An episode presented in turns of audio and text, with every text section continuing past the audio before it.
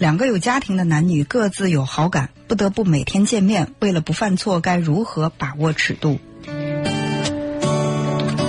呃，其实客观的讲吧，我们这一生会碰到很多人，但是呃，我们可能在某一个时期只能专注于对某一个异性在这个感情上，呃，是忠诚的。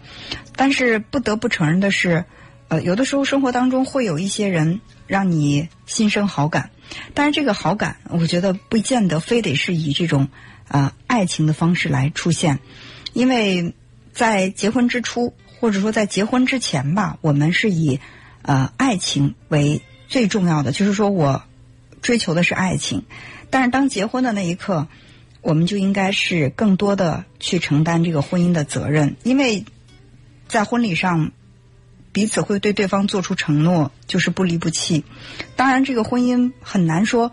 他不遇到什么波折，我们也不敢说自己当初选择的这个人就一定是。能够携手走完一生的白头偕老的，也有可能感情会出现变化，但是最起码你应该在一段感情画上一个句号之后再开始新的感情。那也不可避免的是，呃，你并不想去结束婚姻，你跟你的爱人之间的感情也没有到了那种非要去结束的地步，可是依然会有一些异性激起你的好感，会让你欣赏。那这个时候该怎么办呢？我觉得最好的做法呢，就是保持距离，因为其实这个两个人心生好感，不能代表是爱情，它只是说你有了一些心动的感觉。呃，我在节目当中我也曾经说过，说这个动心和动情之间的距离还是挺远的。就是我看到一双新鞋，或者看到一件漂亮的衣服，我就会立刻动心，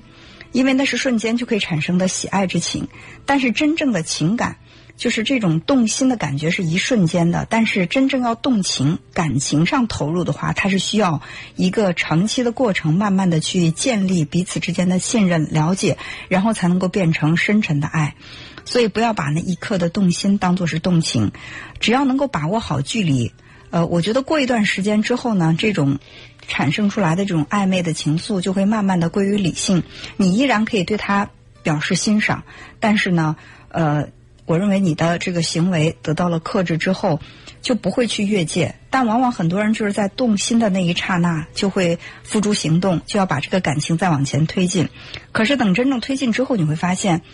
其实所有的一切，嗯，都不如你想象中那么美好，或者它会成为你生活的一个负担。你会后悔说：“哎，为为什么我会那么的冲动去突破了这样的一个界限？”所以我感觉，嗯，保持距离。保持头脑的理性，或许在某一个时间，你在这个情感当中对他的这种喜爱啊，这种动心的感觉很难去压抑。但是最起码你是可以控制自己的行为，不往前越界的。过了这个阶段就会很好，就是说你们之间既有欣赏，又不会去打扰彼此的生活。我认为那就是一种最佳的状态了。